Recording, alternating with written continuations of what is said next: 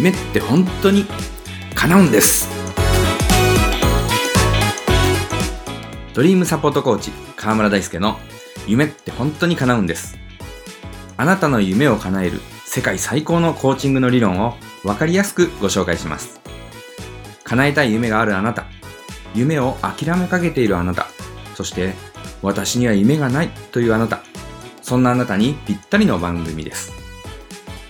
前回は私たちは全てのものが見えているわけではないというお話をしました。よく通る道にあるマンホールの数を数えてみてくださいって言ったんですが、リスナーの方から私の場合は12個でしたという報告をいただきました。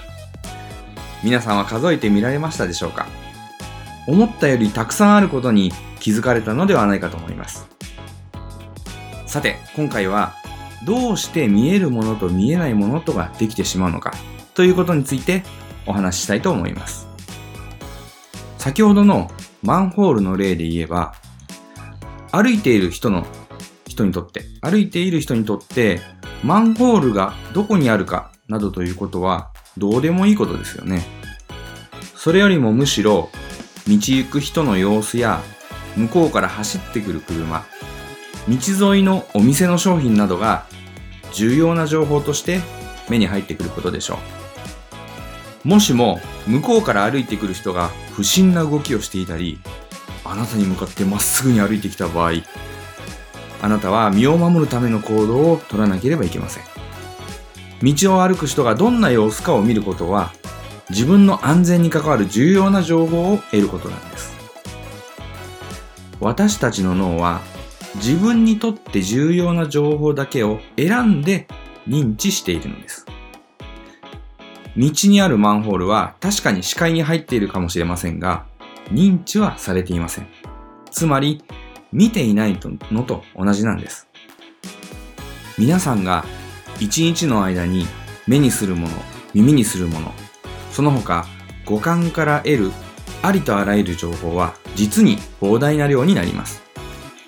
それを全て認知して意識に上げていては日常生活が送れません。道にあるマンホールを全て認知していたら車にひかれてしまうかもしれませんね。ですから、その膨大な情報の中から自分にとって重要な情報だけを認知するように脳にはフィルターのような機能があるんです。そのフィルターを Reticular Activating System の頭文字を取って RAS、ラスと言います。すべてのものが見えているわけではないと言いましたが、もう一歩踏み込んで言えば、ラスの機能によって自分にとって重要なものだけが見えているということなんです。身の安全に関わることは多くの人にとって重要ですが、それ以外にも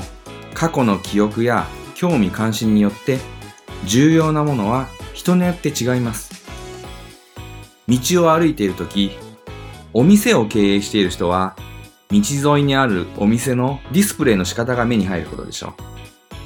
おしゃれに興味のある人は、道行く人の服装が目に入るはずです。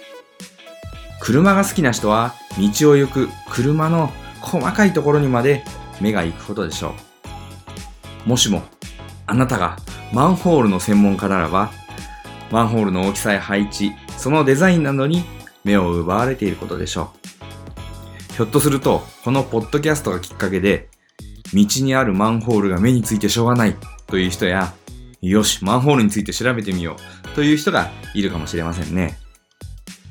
つまり、人は同じものを見ているようでいて、一人一人の興味関心によって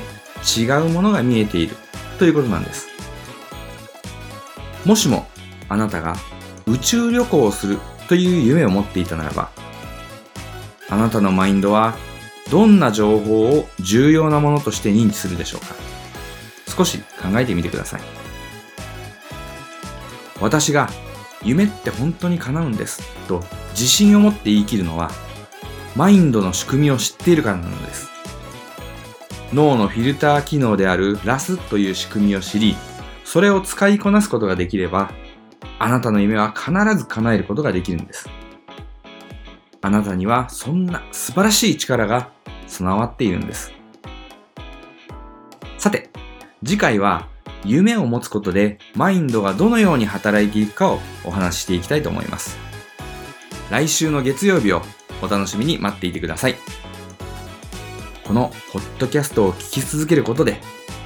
あなたの夢、叶えてくださいね。